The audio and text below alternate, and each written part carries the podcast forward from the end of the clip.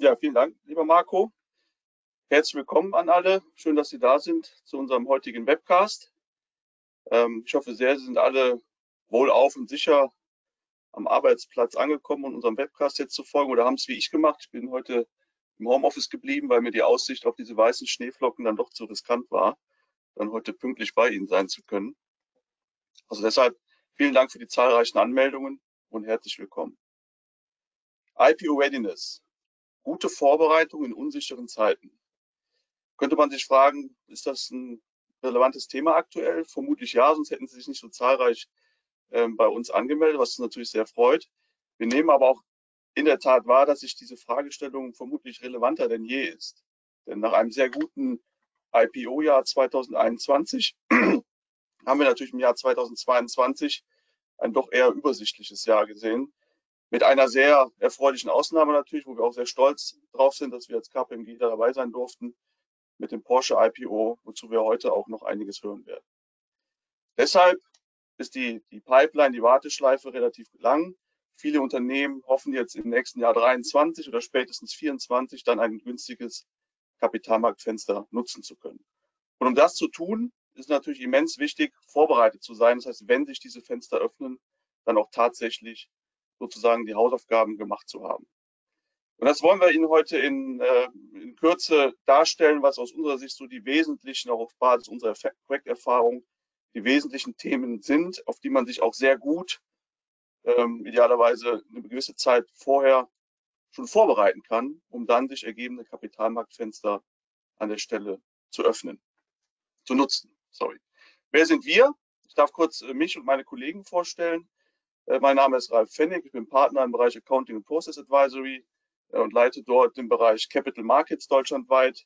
Ähm, wir haben neben mir noch den Jens Voss äh, mit im Call, der bei uns das ECM-Geschäft betreut. Das heißt, das Ganze, was ich eher aus einer sehr regulatorischen, accounting-getriebenen Sichtweise tue, macht er aus einer sehr strategischen Brille sozusagen als Investmentbanker.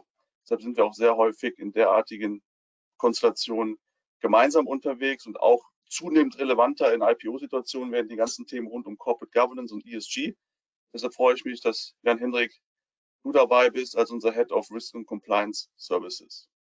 Viel wichtiger als wir sind aber, ist aber unser heutiger Gast. Ich freue mich sehr und vielen Dank nochmal, liebe Katrin, dass du heute hier der Gruppe zur Verfügung stehst und ein paar Eindrücke an der Stelle mit uns teilst. Vielleicht magst du dich ganz kurz der Runde vorstellen. Sehr gerne, Ralf. Und guten Morgen aus Buffenhausen, auch von mir. Ähm, Katrin Feiler, hier bei Porsche verantwortlich für Bilanzierung und Rechnungswesen. Und somit hatten wir natürlich mit meiner Abteilung einen wesentlichen Anteil ähm, an dem ganzen Börsengang. Und ich freue mich auch, dass ich da ein bisschen aus dem Nähkästchen plaudern darf, wie das so war. Ich hätte mich aber auch ganz gut in die Reihe der KPMG-Kollegen einreihen ähm, können, weil ich war auch 20 Jahre bei der KPMG ähm, hätte auch noch ein Foto gehabt in dem Format, wie es die Kollegen haben, aber wir haben dann doch eher das vom IPO genommen, weil das schon ähm, eigentlich mein Highlight dieses Jahr war. Ähm, nichtsdestotrotz, wie gesagt, 20 Jahre auch bei der KPMG gewesen, auch Wirtschaftsprüferin, Steuerberaterin, den klassischen Weg dort gegangen. Daher dachte ich eigentlich, ich weiß, was da auf so ein Projekt auf mich zukommt, weil ich es auf der anderen Seite, auf der prüfenden Seite auch schon gemacht habe, aber schon nochmal was anderes, das als Ersteller ähm, zu erleben. Und von daher übergebe ich aber wieder an die Kollegen erstmal die Sicht von außen, bevor ich dann auf die Sicht von Ihnen am Ende des, äh, des Webinars dann noch komme. Super, vielen Dank, da freuen wir uns sehr drauf. Ja, wir würden jetzt sozusagen aus Beratersicht ein paar Themen vor die Klammer ziehen, äh, Ihnen mitgeben, was wir da insbesondere als wichtig erachten. Vielleicht wagen wir gemeinsam einen kurzen Blick auf die Agenda auf der nächsten Folie. Ähm, wir werden gleich starten mit einem Blick auf den Kapitalmarkt. Das heißt, das, was ich eben schon angedeutet habe, wie stellen sich die Märkte aktuell dar? Wollen dann im zweiten Kapitel uns den IPO-Prozess genauer anschauen, der natürlich von seiner Struktur her schon gewisse Herausforderungen mit sich bringt. Und dann im dritten Kapitel werden der Jens, Jan Hendrik und ich ausgewählte einzelne Aspekte mal kurz beleuchten, die wir als besonders relevant erachten. Und dann haben wir die Theorie sozusagen hinter uns gelassen und dann wird uns Katrin dann berichten, wie es wirklich war und ist. Gut, dann schlage ich vor, Jens, du startest mit dem Blick auf den Kapitalmarkt. Sehr gerne, steigen wir gleich ein. Vielen Dank, Ralf. Und wenn wir uns das auf dem nächsten Slide mal anschauen, dann muss man natürlich sagen, es könnte besser sein, ist vermutlich noch euphemistisch ausgedrückt. Ähm, wir haben links einfach mal aufgeführt, was sind die Top-Schlagzeilen, ähm, die leider jetzt nicht nur die letzten Wochen, sondern auch schon viele Monate äh, das Geschehen betreffen und die uns da prägen und natürlich dann rechts auch dazu führen, dass das Bild äh, doch eingetrübt ist. Hier am Beispiel der europäischen Emissionstätigkeit.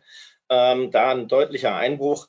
Was sind, sind die Gründe, wenn man sich derzeit die, die Finanznachrichten anguckt? Ähm, egal auf welchem großen äh, Datenprovider, dann sieht man wirklich äh, ganz oben das Thema Rezession. Ähm, wie, wie tief gehen wir? Wie lange hält es an? Äh, damit verbunden natürlich die Inflation, als hätten wir es für heute Morgen bestellt. Äh, unter den Top 3 gelesenen Finanznachrichten heute auf Bloomberg, Powell sees rates higher for longer mit Wall Street Skepticism. Das ist natürlich äh, die Frage, äh, anders damit verbunden mit Zinsniveau. Wie weit muss es noch gehen äh, nach oben, bevor hier die Inflation eingedämmt werden kann?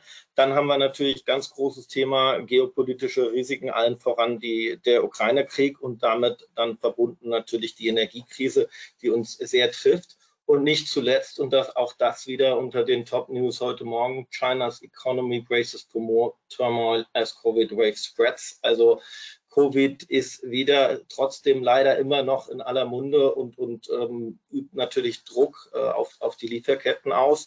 Äh, was bedeutet das für die global vernetzte Wirtschaft? Das sind Fragen, die stellt sich der Markt. Äh, und was es für den Kapitalmarkt äh, ganz klar bedeutet, das sieht man rechts. Ähm, ja, es geht eben zunächst mal bei Neuemissionen ähm, wirklich bergab. Auf der nächsten Seite haben wir das nochmal für, für den Heimatmarkt, den deutschsprachigen Raum, ein bisschen anders dargestellt. Ähm, auf Seite 6, dort sieht man dann hier, ähm, wie sich das Ganze im Zusammenspiel ausdrückt. Marco, vielleicht kannst du gerade nochmal auf die nächste Seite schalten. Danke.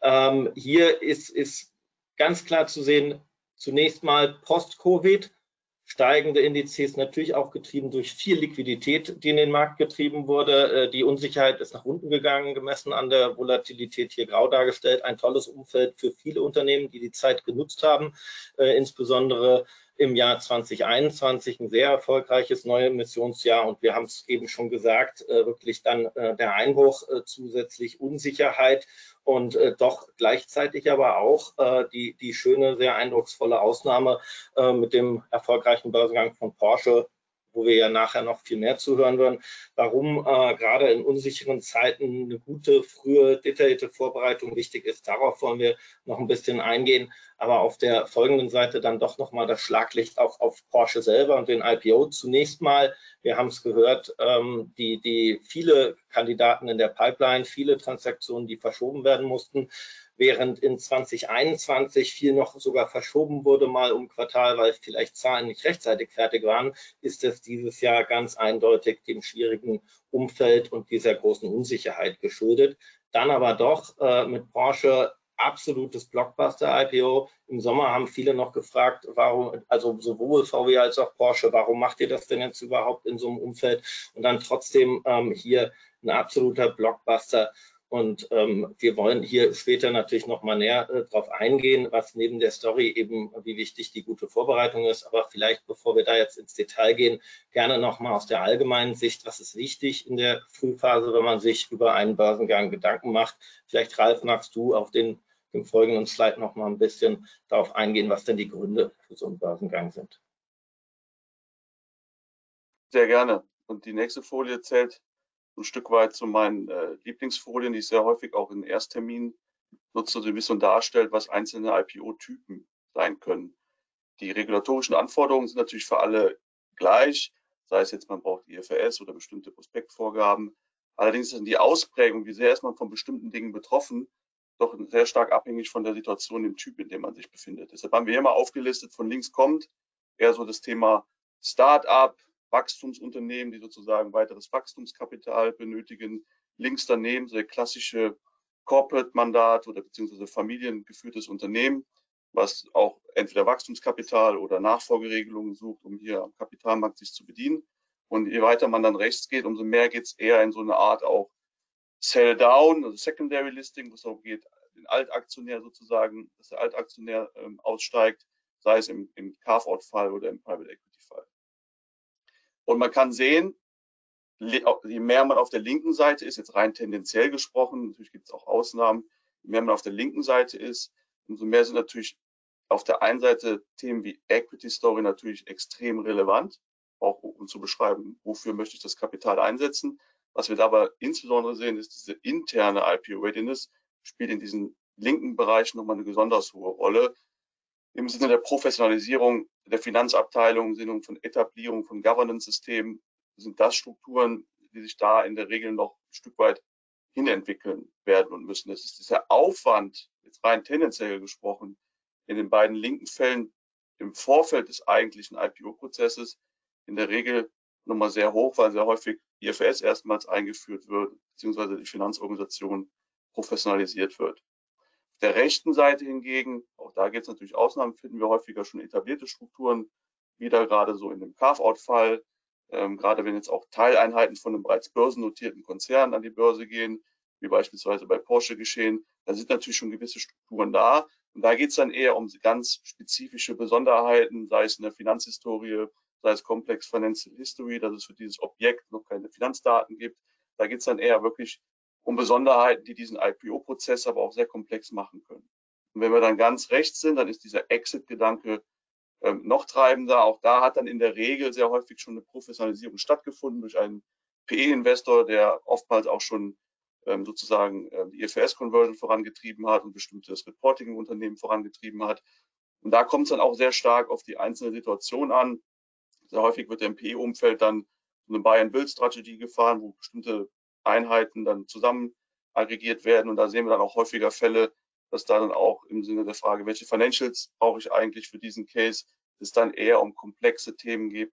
Wie sieht die Finanzhistorie für so ein, ich nenne es mal, zusammengekauftes Konglomerat aus? Und deshalb ist glaube ich, auch in der Vorbereitung sehr wichtig, sich klar zu machen, wo befinde ich mich hier, weil daraus kann man sehr gut ableiten, welche Themen werden vermeintlich besonders im, im, im Fokus stehen und sollten in der Readiness-Analyse dann auch besonders äh, äh, Betrachtung finden.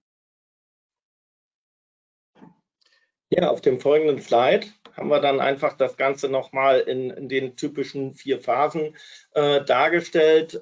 Phase 1 hier, Assessment-Phase, einfach die Erhebung, Status Quo und natürlich schon eine frühzeitige Maßnahmenplanung.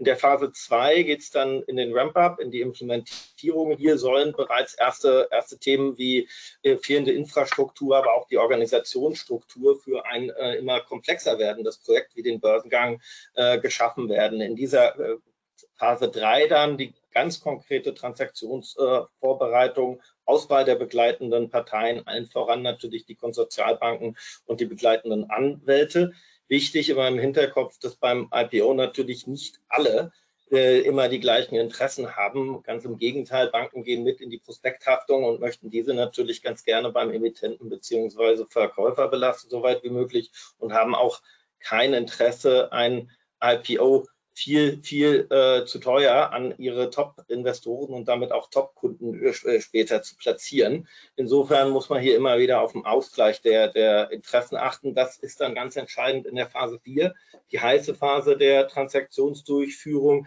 Hier muss eben für den Transaktionserfolg trotz teilweise zuwiderlaufender Interessen effizient zusammengearbeitet werden. Das beginnt üblicherweise mit dem All-Parties-Kickoff und dann arbeiten die globalen Koordinatoren insbesondere mit Fokus an der, an der Weiterentwicklung der Equity Story als Kern der Vermarktung. Parallel dazu unter Führung der Anwälte wird die Dokumentation äh, mit Kern natürlich äh, dem Börsenzulassungsprospekt angegangen und erstellt und schließlich unten als dritter Aspekt aufgeführt die eigentliche Platzierung, also die, die Vermarktung bei Investoren mit natürlich dem formalen ähm, Auftakt dann in der, in der Intention to Float hier ITF abgekürzt als Auftakt für die breite, breite Bereichsöffentlichkeit und die Vermarktungsphase dann für einen erfolgreichen IPO. Zusammenfassend kann man sagen, es ist ein langwieriger, es ist ein komplexer Prozess mit vielen Parteien. Und was passiert jetzt in den einzelnen Phasen ganz konkret. Das haben wir noch mal ein bisschen hier auf der nächsten Seite aufgeführt. Da links Phase 1, IPO Readiness Assessment, geht es um den Status quo auf zwei verschiedenen Ebenen. Zunächst mal zu klären, was braucht der Kapitalmarkt, was sind hier die Anforderungen, was sind meine wesentlichen Entscheidungsfaktoren. Die KPIs, also die Key Performance Indicator, werden immer mehr. Die Liste wird länger und es geht natürlich auch darum, wo, wo möchte ich entsprechend mich listen, mit wem vergleiche ich mich, was sind hier die wesentlichen Themen. Auch hier ganz wichtig schon äh, der Blick auf, was wird später von mir gefordert in der Kommunikation, in der fortlaufenden Veröffentlichung, insbesondere in den Bereichen Investor Relations und damit verbunden ESG. Ähm, vielleicht, Ralf, magst du gerne nochmal auf die beiden nächsten Säulen äh, eingehen und ein bisschen näher erläutern, was dann wirklich an Daten natürlich auch im Rahmen der Dokumentation bereitgestellt werden muss.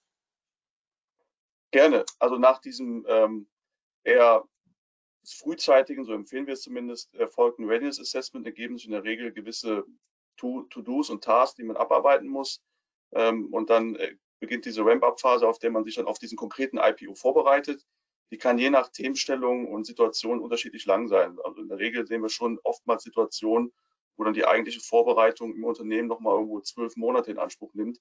Insbesondere wenn Strukturen im Sinne von IFS-Reporting, Governance-Systeme etc.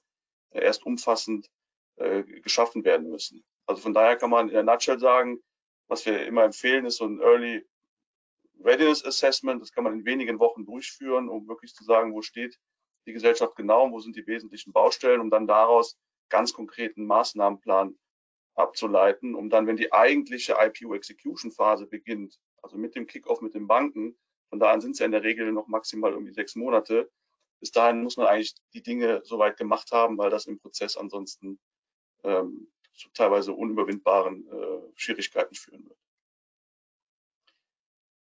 Gehen wir auf die nächste Seite. Ja, vielleicht hier noch mal ganz kurz dazu. Also wir haben ja schon viel jetzt über die, die eigentlichen Phasen gesprochen. Was ist, glaube ich, als Hinweis gerade in unsicheren Zeiten besonders wichtig?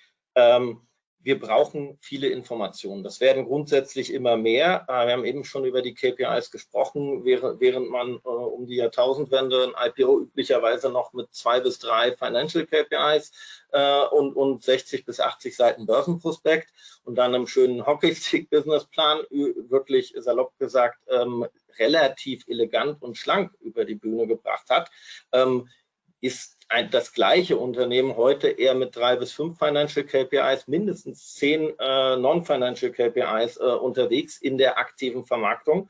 Hier insbesondere ESG äh, wirklich ganz wichtig und man kommt auch nicht mehr mit 60 bis 80 Seiten äh, Prospekt hin, sondern unter, vergleichbares Unternehmen hätte heute mindestens 200 äh, bis 300 Seiten äh, wirklich zu veröffentlichen.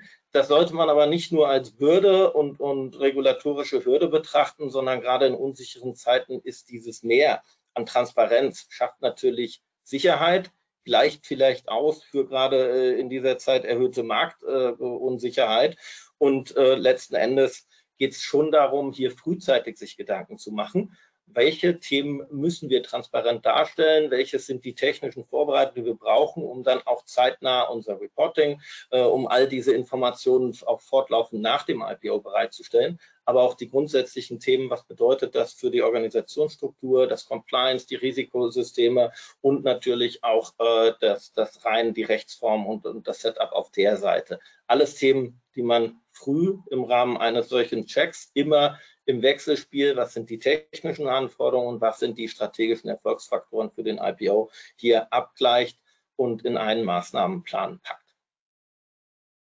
Kommen wir gerne dann mal in die eigentliche Umsetzung von so einem ersten Teil Readiness Assessment. Vielleicht, Ralf, magst du hier nochmal den Start machen.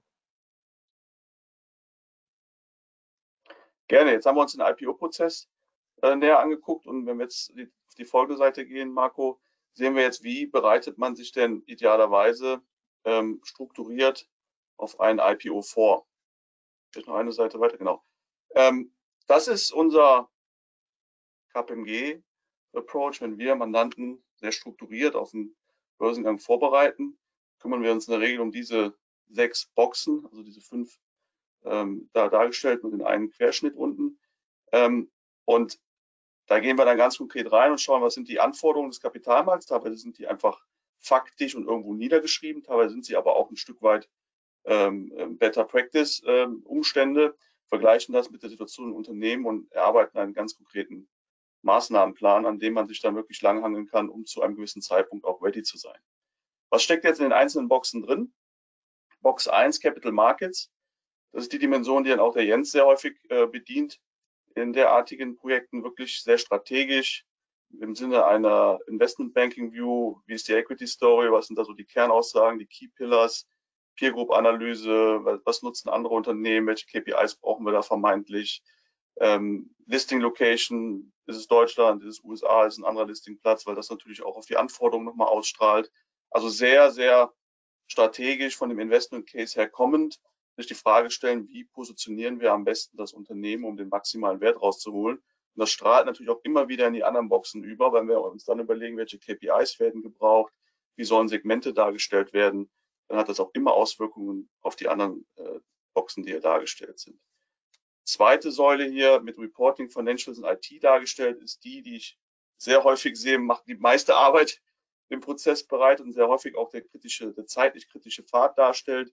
Hier geht es dann um das externe Reporting, gegebenenfalls erstmalige Einführung von IFRS, sofern noch nicht vorhanden, das Alignment mit dem internen äh, Reporting, also dass die Dinge auch miteinander reden, um dann die KPIs auch sowohl in der internen Steuerung als auch in der externen Kommunikation verwenden zu können.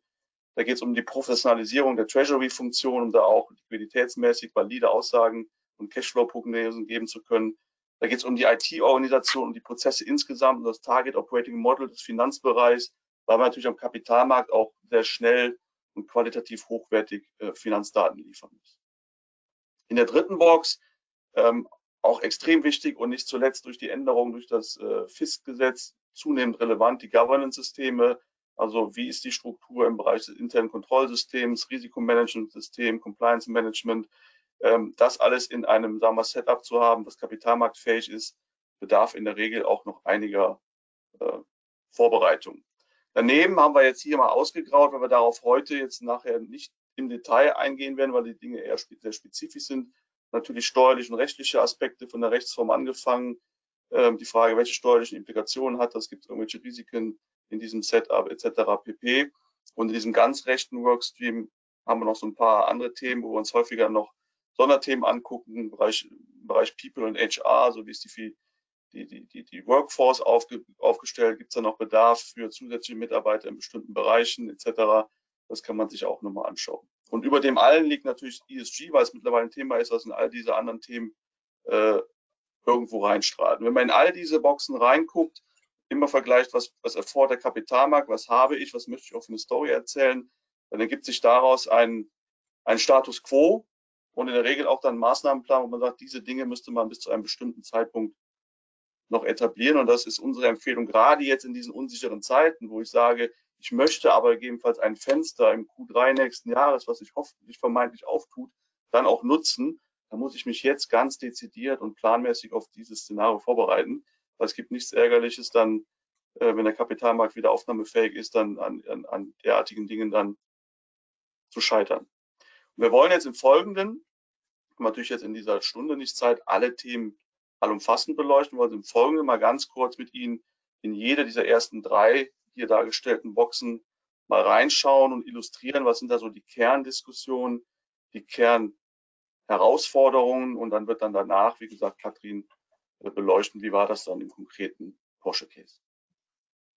Ja, jetzt hier für die erste Säule natürlich nochmal einfach äh, beispielhaft rausgestellt, Equity Story. Warum ist sie so wichtig? Was beinhaltet sie? Sie liefert schlicht die Begründung für ein Investment in das Unternehmen. Ähm, das ist natürlich zunächst mal ein Elevator Pitch, also einfach diese Key Investment Highlights. Warum ist das so wichtig? Klar, der erste Eindruck ist entscheidend. Es geht in den ersten Minuten in einem Investorengespräch äh, darum, das Interesse hier zu wecken.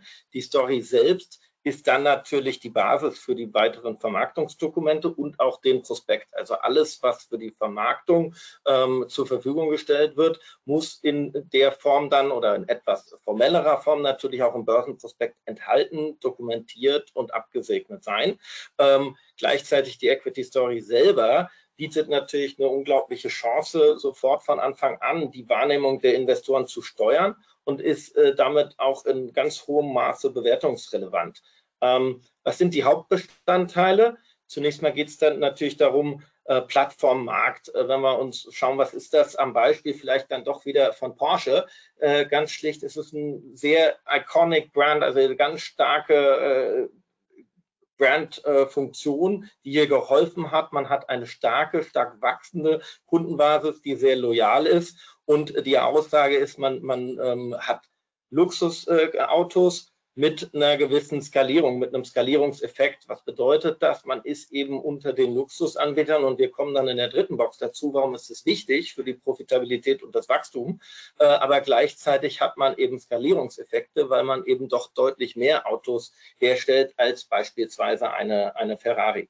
Bei der Strategie hier Innovationsführerschaft insbesondere Elektrifizierung natürlich ein ganz klares Thema. Der Taycan als, als innovativstes Auto äh, seinerzeit zugleich. 60 Prozent der, der Taycan-Käufer sind First-Time-Buyer äh, von Porsche und damit auch hier wieder unterstützt äh, das weitere Wachstum und die Fantasie. Äh, Key-Initiativen beinhalten hier bei der Strategie natürlich auch, dass man Best-in-Class ESG-Rating anstrebt und das auch so kommuniziert im Rahmen der Story und dann auch im Prospekt. Was bedeutet das auf der dritten Säule für die eigentliche Opportunität? Ich sagte es bereits, finanziell entscheidend sind natürlich die beiden Hauptaspekte starkes Wachstum und hohe Profitabilität. Ähm, beides bei, bei, Porsche natürlich par excellence gegeben, mit, mit 9% äh, Umsatzwachstum über die vergangenen Jahre und 16% äh, Return on Sales. Ähm, insofern zusätzlich noch als Argument diese hohe Stabilität, Resilienz durch, durch Covid-Zeiten durch, alles super Erfolge für die Story. Umso wichtiger, wenn ich all diese Daten und Fakten zusammentrage, ist natürlich, dass ich sie auch verifizieren muss, also quantifizieren, qualifizieren und dann im Prospekt entsprechend angeben muss und dazu jetzt natürlich in den nächsten Teilen mehr äh, zu den Themen Reporting, Accounting, dann auch Governance und vor allem äh, Katrin dann später noch im Detail, was das auf Unternehmensseite dann bedeutet. Genau, wenn wir uns die Reporting-Anforderungen dann anschauen, das kann man gerne auch für sich selber so ein bisschen als Checkliste nehmen. Hier abgetragen sind die hart definierten Anforderungen im Rahmen der EU-Prospektverordnung, also bei einem IPO im EU-regulierten Markt sind diese Themen hier allesamt zu bedienen. Ich würde sie jetzt nicht alle in Gänze durchgehen, sondern mir so ein paar Aspekte herauspicken. Der wichtigste und aufwendigste ist natürlich in der Regel dieser erste Punkt hier oben, geprüfte IFS Konzernabschlüsse, sofern eine Konzernstruktur existiert, äh, der letzten drei Jahre. Und zwar konkret für die IPO-Struktur, also für, den, für die Struktur unterhalb des Emittenten. Ja, oftmals ist die ja schon sehr stabil und gibt es auch schon ein paar Jahre davor. Oftmals wird die aber auf dem Weg dahin auch erst etabliert oder besteht gar nicht. Dann sind wir in dieser sogenannten Complex Financial History und muss diese Dinge durch andere Abschlüsse, Carve-out-Abschlüsse oder was auch immer entsprechend lösen. Das heißt, das sind in der Regel die Aufwandstreiber in so Projekten wirklich für die letzten drei Jahre, für die letzten drei vollen Jahre vor einem IPO geprüfte IFRS-Zahlen aufzuweisen. Was noch hinzukommt, ist dann hier in der dritten Zeile Interim-Abschlüsse. Das je nach Zeitpunkt des Börsengangs braucht man dann auch nochmal einen, einen Zwischenabschluss, einen Quartalsabschluss. Äh, ich komme gleich nochmal in einem Beispiel dazu, wie das aussehen kann bei diesem klassischen äh, Herbstfenster diesen Prozess, dass ich in der Lage bin, auf regelmäßiger Basis IFRS-konform Quartalsdaten zu generieren, die dann auch zumindest mal einer prüferischen Durchsicht unterliegen können.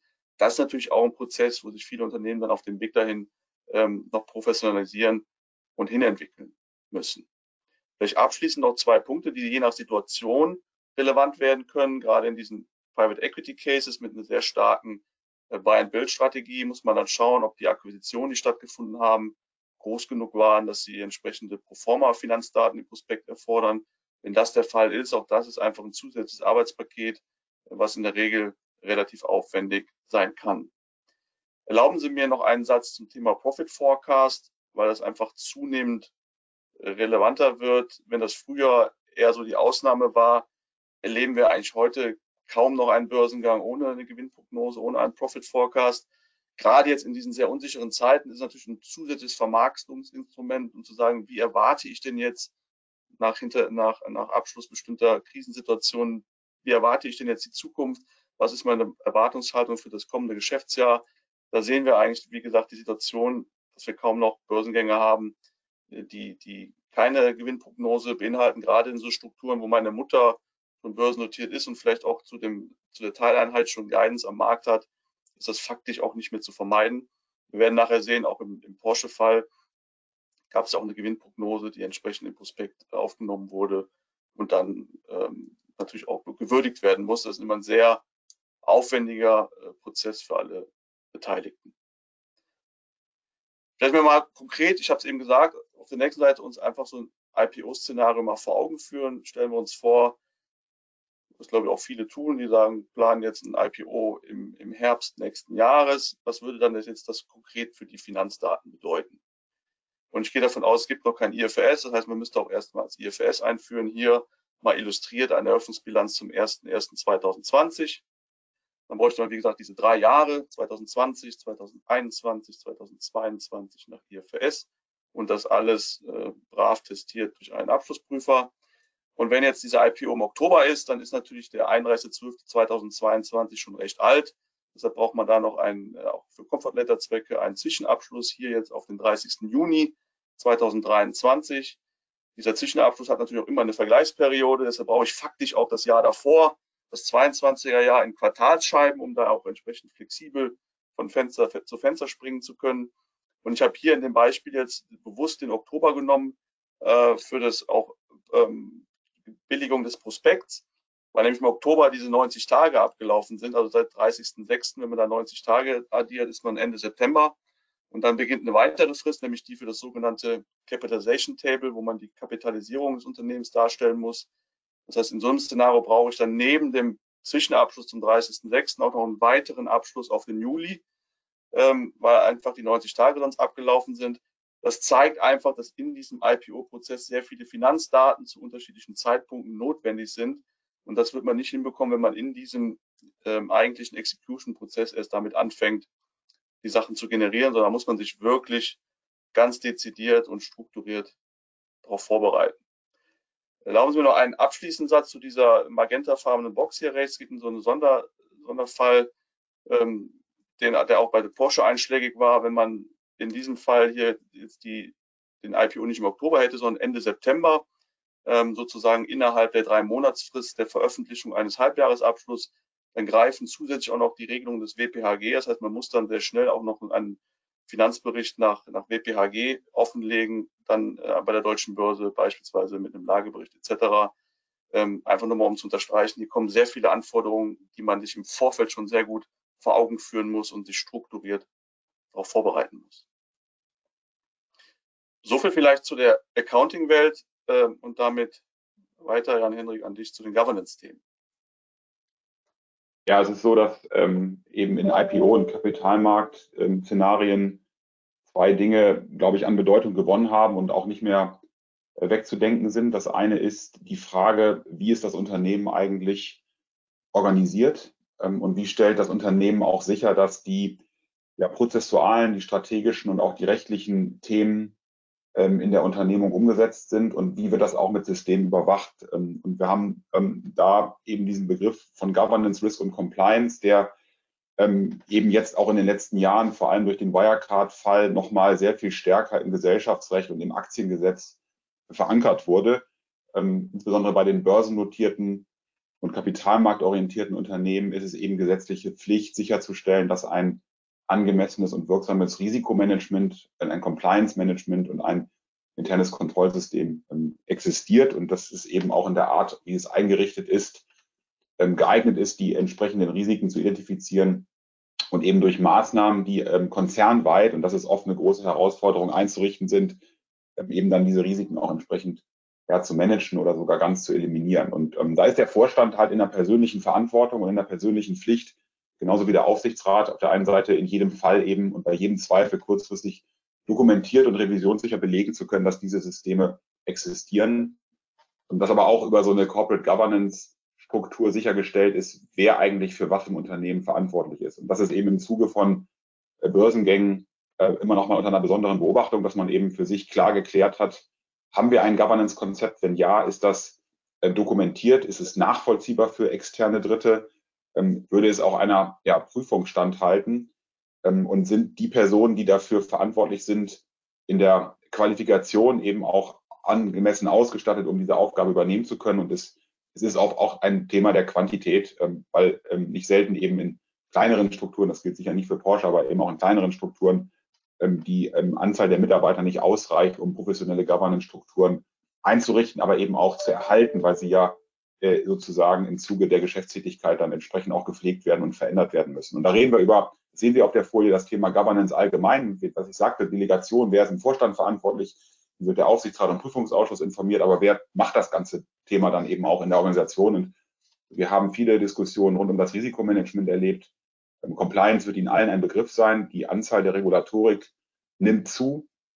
Es ist nicht beschränkt auf Korruption, sondern da sind Dinge wie Produkthaftung, Datenschutz, Kartellrecht, Sanktionen und viele andere ähm, Restriktionen drunter zu verstehen. Und das Thema interne Kontrollen ist eben auch nochmal ähm, sehr stark gestresst worden, jetzt im Vergleich oder im, vor dem Hintergrund eben auch von Wirecard, dass der Gesetzgeber nochmal ganz klar gesagt hat, ein internes Kontrollsystem oder ein IKS ist eben explizit nicht beschränkt auf Finanzfragen. Äh, also wer dieser, äh, diese, dieser falsche, diese falsche Vermutung existiert immer noch sehr verbreitet, dass man denkt, das sei nur rechnungslegungsbezogen. Das ist nicht so und das ist auch gesetzlich nicht so. Es geht eben auch um rechtliche Themen, die prozessualen Charakter haben. Es geht um operative Themen und es geht, da kommen wir gleich noch zu, auch eben um die nicht finanziellen, um die ESG-Themen.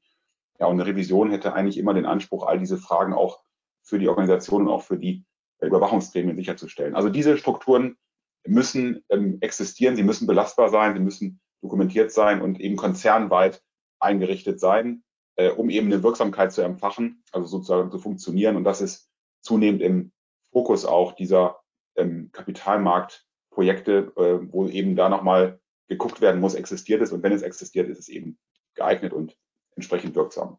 Ich glaube, der noch größere Punkt, der hinzukommt, ist die Diskussion rund um ESG was ist das eigentlich? Ne, es kommt einem leicht über die Lippen. Ähm, es ist, glaube ich, im Augenblick in aller Munde. Wir können eigentlich keinen Tag mehr überstehen, ohne mit ESG als Begriff in Kontakt zu kommen. Es ist trotzdem ein, eine abstrakte Diskussion. Ich glaube, viele von uns wissen, ja, das Klima scheint sich zu verändern, Rohstoffe werden knapper, es regnet nicht mehr so viel.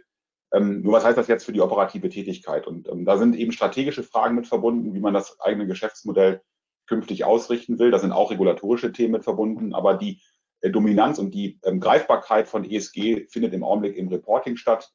Die EU hat sich entschieden, ähm, Vorreiter dazu sein. Man möchte eine neue Transparenz in der Berichterstattung schaffen. Man will explizit ähm, Gleichheit herstellen. Soll also heißen, die Art der nicht finanziellen Berichterstattung des sogenannten Sustainability Statements soll von der Bedeutung her auf die gleiche Ebene wie die finanzielle Berichterstattung, also alles, was gerade Ralf Pfennig dargestellt hat, muss im Grunde gespiegelt werden.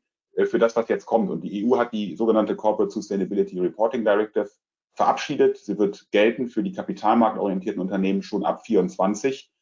Ähm, und äh, das bedeutet eben, man wird zukünftig in den Lagebericht integriert ein eigenes Kapitel zur Nachhaltigkeit ähm, vorbereiten müssen. Das ist prüfungspflichtig. Das kommt noch dazu.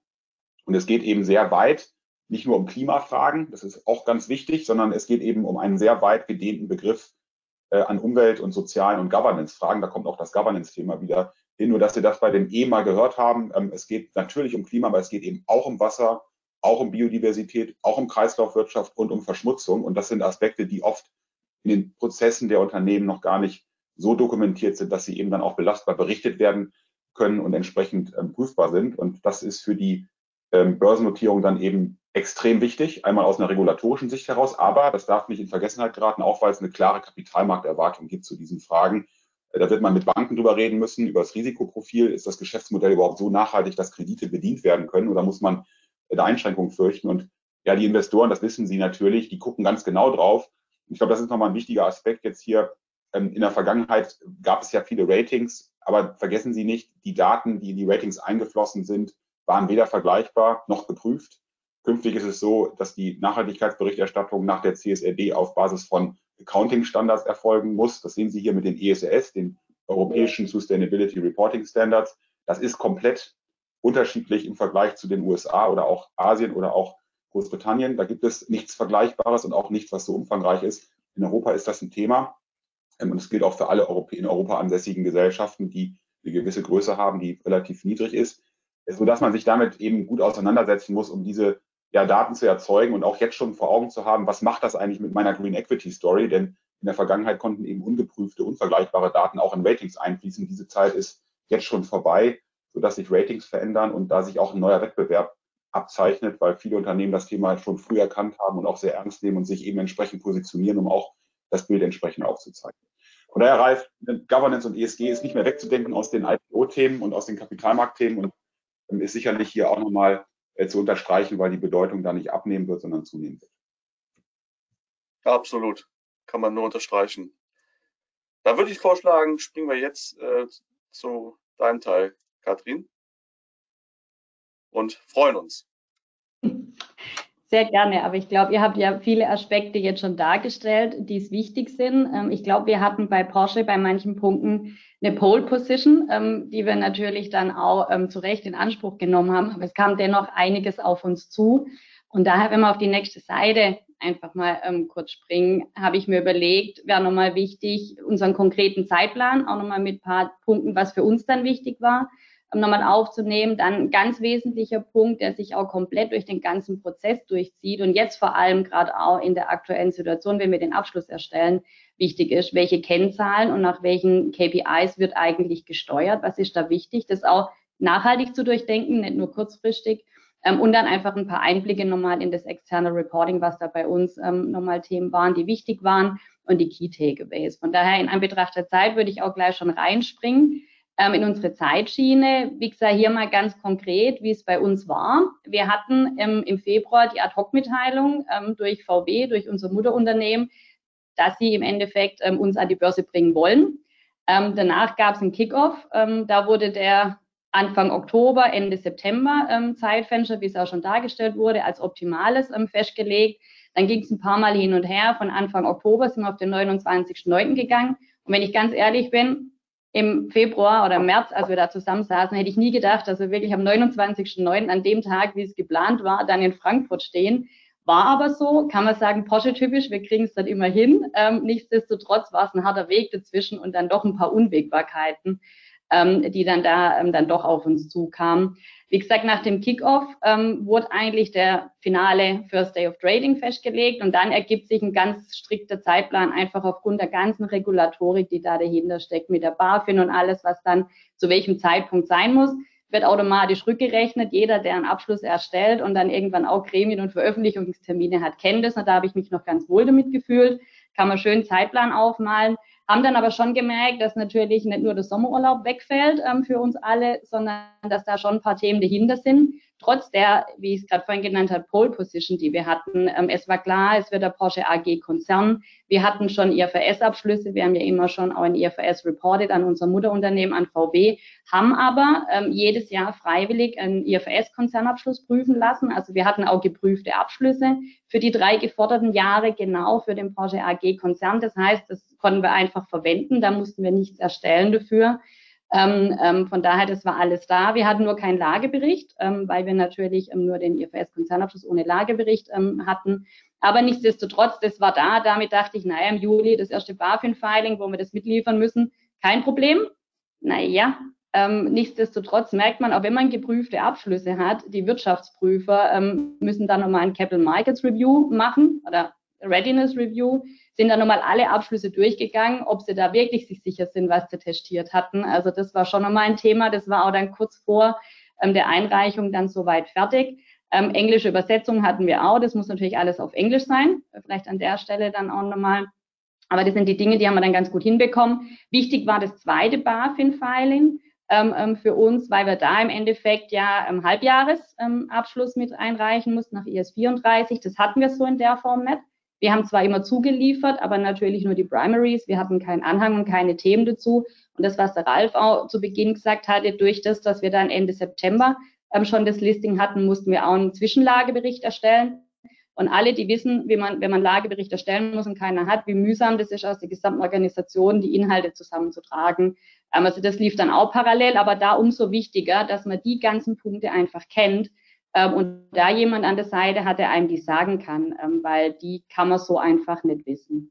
Und es mündet am Ende in 820 Seiten ähm, BaFin, Börsenprospekt, sehr mühsam. Und auch da muss natürlich alles passen. Das war natürlich eine starke Zusammenarbeit mit unseren Rechtskollegen. Aber oben, das, was oben abgezeichnet ist, ähm, und da war ich jetzt nicht ganz so involviert, weil ich war eher für die untere Fraktion zuständig, dass natürlich alles dann sicher sein muss, geprüft werden muss und, und passen muss. Aber umso wichtiger sind natürlich oben auch ähm, die Termine, die da stattgefunden haben, angefangen von dem Early Look Presentations, ähm, den Capital Markets Days und die Analyst Presentation. Da sieht man jetzt immer nur drei Folien, aber auch der Umfang nimmt im Verlauf des Projektes zu. Also beginnend, bloß man, dass man so ein Gefühl hat, die Early Look Presentation waren noch 50 Seiten. CMD waren wir dann schon beim Doppelten bei 100 und in der Analyst Presentation nochmal beim fast Doppelten bei 180 Seiten. Also auch da sieht man, man braucht da auch ein separates oder ein extra Team oder Workstream, die sich darum kümmern. Da geht es natürlich nicht nur darum, schöne Folien zu malen. Unsere Marke ist natürlich sehr stark gewesen. Auch da hatten wir klare Vorstellungen, wie sowas auszusehen hat. Aber auch da gab es natürlich einiges an Diskussion. Aber das eine ist das Aussehen und die Präsentation und das Rüberbringen der Equity Story. Das andere ist, dass gerade bei der Analyst Presentation natürlich von den 180 Seiten sehr viele Finanzdaten sind. Die müssen natürlich auch geprüft sein und müssen am Ende des Tages zu dem passen, was dann auch im Börsenprospekt drin ist. Also es hat einfach relativ viel Iteration in dem gesamten Prozess. Und auch das oben, sage ich immer, die schönen Bilder und die Präsentation nach außen muss zu den harten Fakten passen die im Börsenprospekt dann drin vorkommen, bis es dann natürlich dann ähm, ab der Intention to Float am Anfang September dann wirklich in die Roadshows ging und dann ähm, das Ganze losgetreten wurde. Da war dann von unserer Seite aus never so viel gefordert, da war dann eher meine beiden Chefs, ähm, der Oliver Blume und der Lutz Meschke natürlich gefordert, ähm, da das dann natürlich auch so rüberzubringen, was alles vorbereitet wurde. Ähm, von daher, das vielleicht mit Blick auf die Zeitschiene, die Punkte, die da wichtig waren, ähm, ja, also man denkt, das kann man so schnell durchziehen, aber es gibt doch viele Themen, die dann zwischendurch neu auftreten, wo man sich dann doch nochmal ähm, anschauen muss. Aber von daher würde ich auch mal genau, genau auf die Seite ähm, kurz gehen. Da haben wir nochmal aufgezeigt, wer eigentlich alles ähm, damit involviert war. Und die Jens hat es gut gesagt, es gibt sehr ähm, sage ich jetzt mal, widerstrebende Interessen der ganzen Parteien ähm, da drin, ähm, weil natürlich jeder sich mit der Haftung absichern möchte und so weiter und so fort. Also es sieht hier einfach aus auf einem Blatt zusammengebracht, aber ähm, sind auch viele Diskussionen, die da stattfinden. Wir hatten für Workstreams eigentlich ähnlich wie es jetzt die ganze Zeit auch dargestellt wurde, ähm, wie, das aus sich, wie das aufgeteilt wurde, mit der Equity Story, wo es natürlich um die ganzen Themen ging, auf der Zeitleiste, was oben dargestellt war. Ähm, dann Financials Valuation, ähm, da war natürlich mein Bereich, wo ich ja vorwiegend dann auch ähm, mit federführend das mitverantwortet habe mit meinem Team, wo das ganze eine externe Reporting drin war, auch natürlich die Planung, auch mit unseren Controlling-Kollegen, ähm, was da dann auch in den Profit Forecast reinläuft. Ähm, und da natürlich im Wesentlichen die ganzen Betreuung der Prüfer, wegen dem haben wir die unten dabei drauf. Bei uns die Besonderheit vielleicht, wir hatten mit EY und PwC zwei Prüfer, weil wir von 19 auf 20 einen Prüferwechsel hatten. Ähm, das heißt, es muss natürlich auch jeder der Prüfer, die den damaligen oder den Abschluss geprüft hatten, ähm, dann im Endeffekt auch den Comfort Letter erteilen. Das heißt, wir hatten auch da zwei Parteien. KPMG hat uns da unterstützt und nicht, weil ich bei KPMG früher war, sondern weil man unabhängig einen Dritten braucht, der einen da einfach unterstützt, weil es ist schon ähm, nicht ganz unanstrengend gewesen. Und da spreche ich jetzt aus persönlicher Sicht da ich ja auch mal auf der prüfenden Seite war. Ähm, man braucht aber als Ersteller da wirklich jemand, der einen damit unterstützt und auch die Regulatorik die da dahinter steht. Ähm, auch wenn ich dachte, ich weiß das so ein Stück weit, das hilft, aber ähm, da ändert sich so viel und die Regelungen werden da so oft über, äh, erneuert, dass das einfach nicht so einfach ist, das hinzubekommen. Ähm, und dann haben wir noch rechts den, den Legal Stream, wo auch das Prospekt drin war. Da hatten wir natürlich viele Überschneidungen drin ähm, und das ganze Investor Marketing und, und die Overstructure, wie es dann funktioniert. Also ich glaube, wie gesagt, für mich wesentlich die beiden Punkte, wo auch die ähm, ähm, grauen Casting jetzt nochmal drunter sind, weil das natürlich eng zusammenpassen musste. Wir auch natürlich viel mit den Linklaters-Kollegen, die da mit an Bord waren, uns unterstützt haben natürlich ähm, und da das alles in die rechtlichen Bahnen lenken mussten, dass das dann gut funktioniert und auch prüfsicher ist und halt zum Datum, wo es fertig sein musste, auch alles fertig ist. Ähm, von daher, das war schon nicht ganz ähm, so ohne, aber haben wir dann doch ganz gut hingekriegt und auch alle, äh, sage ich jetzt mal, Anforderungen erfüllt. Eine wesentliche Diskussion, wo es immer wieder streitende Interessen gab, war natürlich das Thema, wie steuern wir, was sind unsere wesentlichen Steuerungskennzahlen. Und wegen dem habe ich die nächste Seite nochmal mitgebracht, ähm, weil wir natürlich auch, das wurde auch zu Beginn schon gesagt, natürlich eine gute Historie hatten, ein erfolgreiches ähm, ähm, oder erfolgreich darlegen konnten, was wir in den vergangenen Jahren erreicht haben, wieso wir aber auch so erfolgreich sind, was Porsche ausmacht.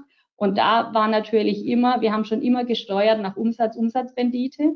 und auch unserem ähm, Cashflow, das ist das TK Auto oder das Teilkonzern Auto Segment, jetzt Automotive, was wir haben, ähm, da haben wir auch gesagt, ändern wir nichts dran, weil das hat uns erfolgreich gemacht. Aber natürlich muss, oder auch zukünftig wird es noch uns erfolgreich ähm, sein, oder dass wir damit erfolgreich sind. Nichtsdestotrotz muss man natürlich schauen, gerade in Abgrenzung, ähm, gerade vorhin wurde Ferrari genannt oder die Luxushersteller, ähm, was ist denn da auch wichtig, wenn wir uns ähm, nach unserer AG-Story ausrichten, auch da natürlich vergleichen lassen müssen ähm, oder auch verglichen werden. Ähm, das waren sehr, sehr harte Diskussionen und da kann ich auch jedem nur raten, dann doch auch, man hat ja eine eigene Meinung im Unternehmen, man weiß, wieso man erfolgreich ist und man weiß auch, wie gesteuert wird und was funktioniert, dass man sich da auch nicht immer abbringen lässt, ähm, weil da kommen ganz, ganz viele Ideen, vor allem der Investmentbanker und, und, und, was man da alles noch an Kennzahlen aufnehmen könnte.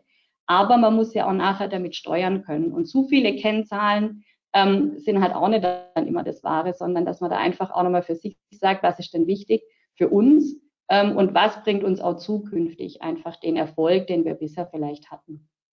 Und auch das Wichtige, das ging ganz, ganz oft hin und her, dass man immer auch gerade aus der Finanzsicht drauf schaut, ähm, was ist denn nachher die Auswirkung der Kennzahlen, die ich da festlege? Ich muss nachher eine Prognose machen. Ich muss in meinem Lagebericht die wesentlichen, bedeutsamsten finanziellen Kennzahlen berichten. Ich habe die nicht finanziellen Kennzahlen, die damit reingehen. Was möchte ich denn am Ende des Tages nachhaltig? Und zwar, wenn dann alle Berater und sonstigen, die damit an Bord waren während des Börsengangs, ähm, weg sind, was möchte ich denn als Unternehmen auch nachhaltig ähm, denn da auch weitergeben und auf was möchte ich steuern, an was möchte ich gemessen werden, vor allem dann auch ähm, und was kann ich denn dann auch gut ähm, weiterhin berichten. Und das war dann auch, ich habe dann nochmal das Q3 drauf, weil wir haben ja dann natürlich gleich ähm, das, das dritte Quartal veröffentlicht, ähm, wie es dann sein musste, bis Ende Oktober. Und da hatten wir natürlich dann auch unsere ähm, KPIs, unsere wesentlichen ähm, Leistungsindikatoren dann da drauf. Und das zieht sich jetzt natürlich dann auch durch,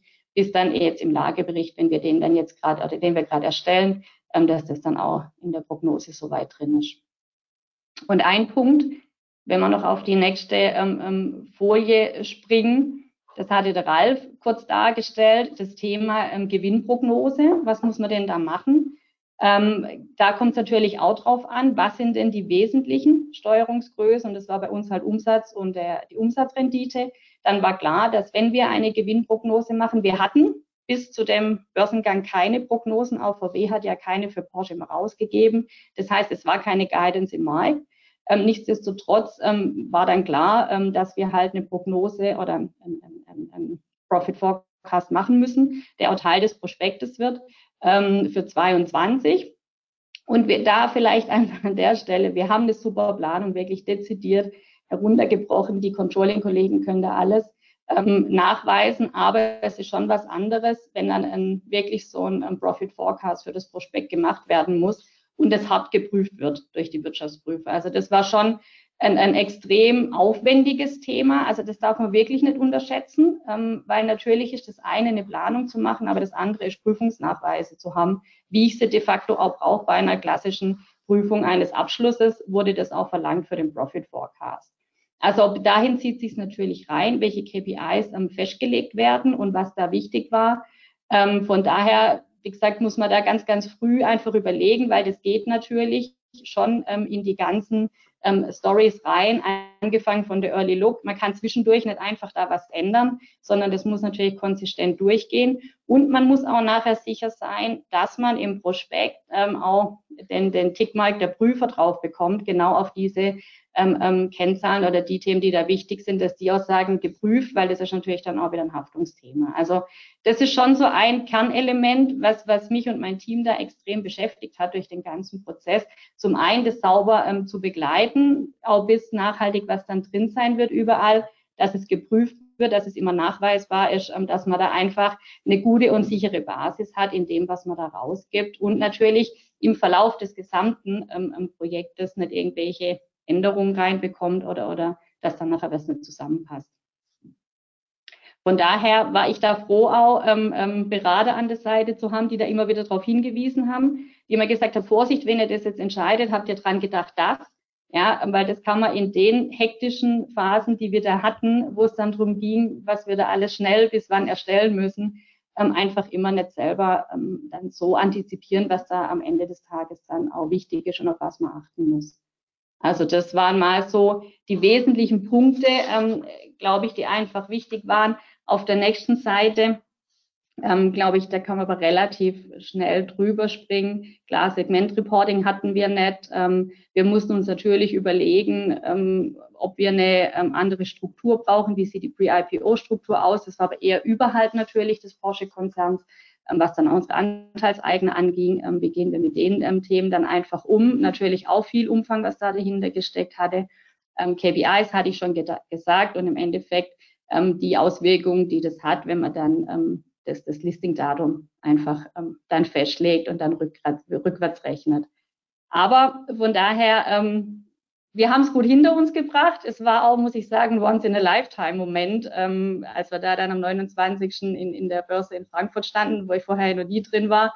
Ähm, und es dann das eigene Unternehmen dann den ersten Handelstag da hat, ähm, das ist schon beeindruckend. Und dann vergisst man auch kurz, was da alles so passiert ähm, war und was die Schmerzen waren, dass der Sommerurlaub ins Wasser gefallen war ähm, und auch jetzt ähm, die, die Folgewirkungen, die das Ganze natürlich hat, die auch ganz schön umfangreich sind.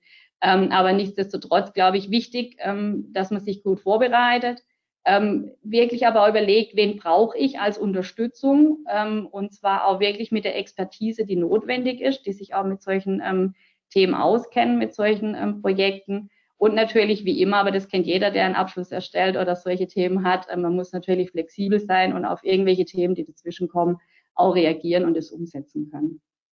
Aber von daher, das wäre so meine Zusammenfassung. Ähm, ich sage jetzt gerade immer, wir hängen gerade jetzt so in den Nachwehen dessen, dass so der Hype, ähm, wir haben das geschafft, rum ist. Jetzt müssen wir den Abschluss erstellen, haben da viele Dinge. Gerade die, die die Jan Hendrik ähm, angesprochen hat, die ESG-Themen sind jetzt natürlich neu, die auf uns zukommen, ähm, wo wir natürlich so bisher nett hatten. Also da ist schon einiges zu tun. Ähm, aber nichtsdestotrotz, es ist ja schön, ähm, dass wir das so gut hinbekommen haben. Aber jetzt möchte ich enden. Wir haben nur noch zwei Minuten, falls doch vielleicht die eine oder andere Frage ähm, kommt, ähm, dass wir die vielleicht noch beantworten können. Katrin, vielen, vielen lieben Dank dir. Äh, wirklich sehr beeindruckend. Ich glaube, für die Zuhörer hier extrem relevant, einfach mal so zu hören, was sind dann so wirklich in diesem Projekt die, die Kernherausforderungen. Also danke für diesen tollen Einblick. Wir haben tatsächlich ein ein paar, aber ganz wenige Fragen bekommen, die ich jetzt vor dem Hintergrund der fortgeschrittenen Zeit einfach vorschlagen würde. Die nehmen wir mit und beantworten wir entsprechend äh, schriftlich nach dem Webinar, sodass ich die letzte Minute einfach noch nutzen möchte, äh, um Danke zu sagen. Äh, danke insbesondere dir, Katrin, nochmal. Danke an meine Co-Referenten. Danke an alle, die heute sich die Zeit genommen haben, ähm, hier am Webinar teilzunehmen. Wir hoffen, wir konnten Ihnen so ein paar Eindrücke in dieses doch sehr komplexe und allumfassende Thema IPO, IPO Readiness geben. Wenn es da noch irgendwie Fragen im Nachgang gibt, Sie da nochmal mehr wissen wollen zu, kommen Sie gerne jederzeit auf uns da nochmal explizit zu. Ähm, dann verbleibt mir noch zu sagen, ähm, eine schöne Weihnachtszeit Ihnen allen zu wünschen, einen hoffentlich äh, guten, gesunden und etwas ruhigen Übergang ins neue Jahr. Hoffen wir, dass das Jahr 23 uns allen, auch uns IPO-Playern hier, ein gutes Jahr gibt, kann eigentlich, äh, bis auf Porsche, was natürlich super war, kann eigentlich nur besser werden am Kapitalmarkt. Von daher dann guten Übergang ins neue Jahr. Bleiben Sie gesund, bleiben Sie uns vor allen Dingen wohlgesonnen und alles Gute, vielen Dank und bis bald. Vielen Dank. Dankeschön. Tschüss. Tschüss zusammen. Tschüss.